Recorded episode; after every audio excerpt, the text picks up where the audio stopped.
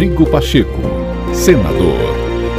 Olá, sexta-feira, 3 de junho de 2022, está no ar o novo podcast do senador Rodrigo Pacheco para você acompanhar as principais ações do presidente do Senado Federal.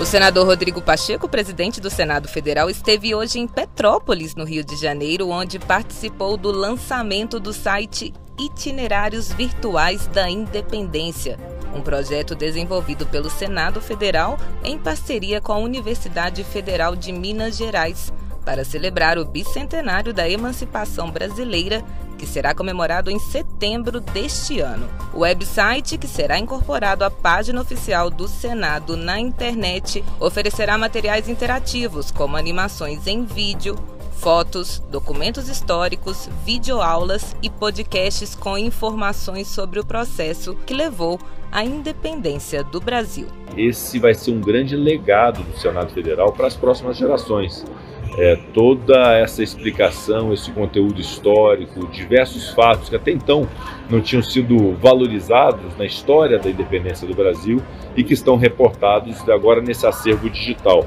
Então, qualquer cidadão que se interessar pode entrar no portal do Senado, vai ter lá o caminho desse website com podcast, com stories, com filmes, né, com música, para poder entender a nossa identidade enquanto nação quando é, homens e mulheres se juntaram para dar ao Brasil a independência de Portugal. E, embora seja um movimento de independência, isso não é um movimento separatista ou de divisão. Portugal continua sendo a nossa pátria-mãe, um país que nós estimamos, adoramos os portugueses e vamos celebrar juntos. Na verdade, são 200 anos de construção e muitos anos ainda virão nessa parceria extraordinária entre Portugal e Brasil.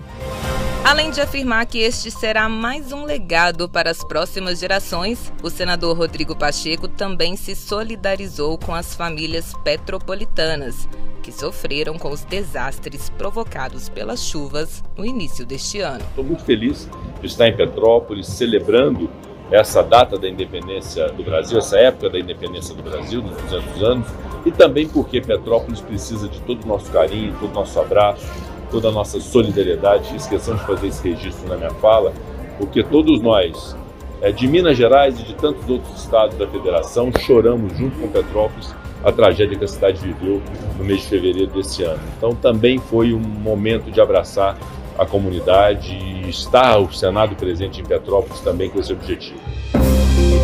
Rodrigo Pacheco, senador.